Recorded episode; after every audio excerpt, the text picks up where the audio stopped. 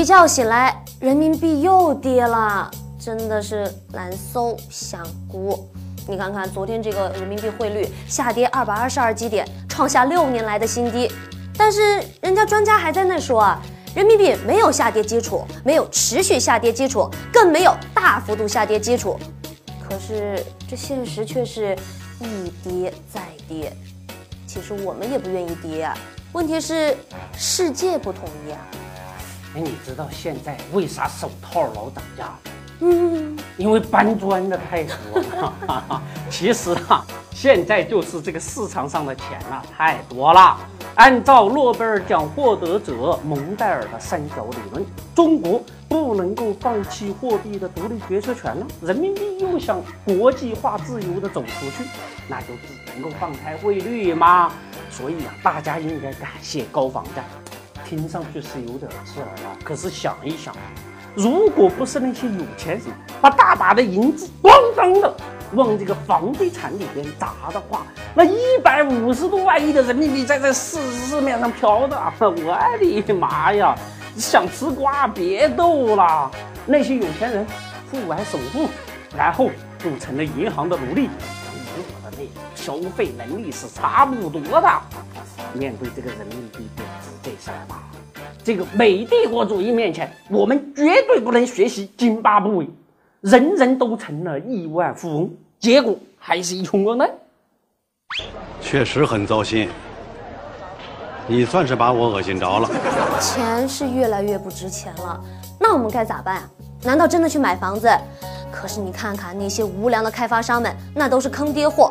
明明只卖了几十套房产，却要说千套房产一秒扫光，这是把楼市给变成了咱大 A 股，泡沫一下子就给泛滥上来了。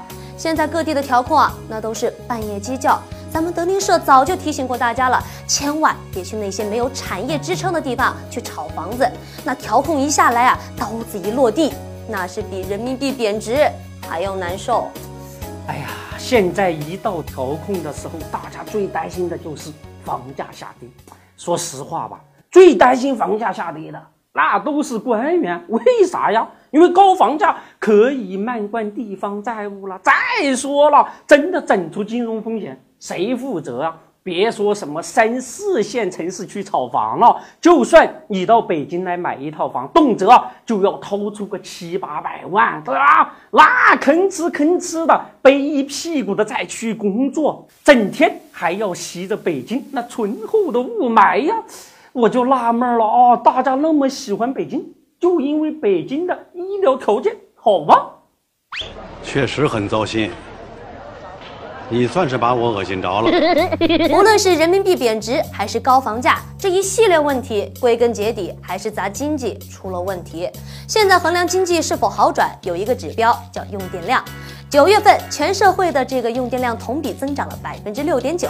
房价控制得很好的重庆，在八月份的这个用电负荷比二零一五年的峰值还上涨了百分之三十三点五。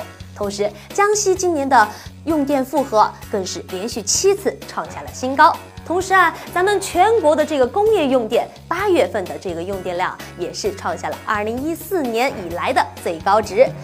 那照这样子说来，二掌柜的。难道是咱们经济这 L 型的这一横到头了？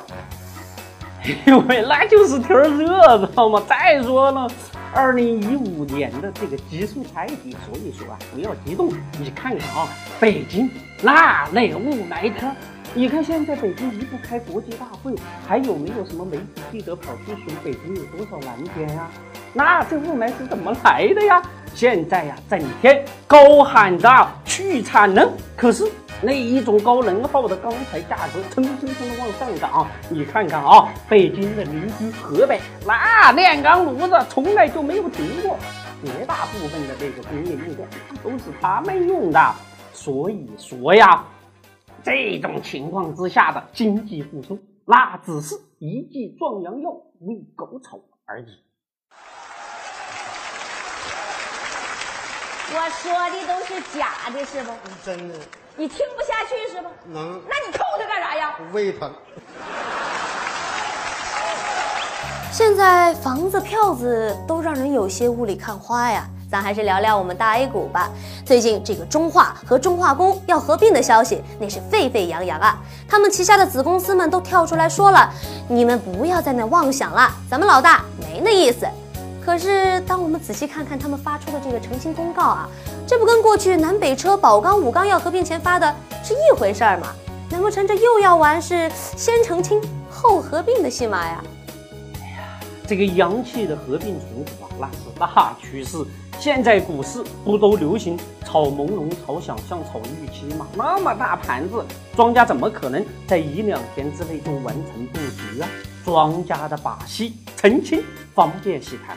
很多时候啊，股市里边呢，澄清那就是掩饰。别管它什么国企、民企啊，重组只是一时的高潮，只是换个马甲圈钱而已。只有啊，持续的业绩战果，才能够成为蓝筹白马。从里边钻出了一只王八，老虎上下就把它按住了。小样，你穿个马甲，我就不认识你了。哈！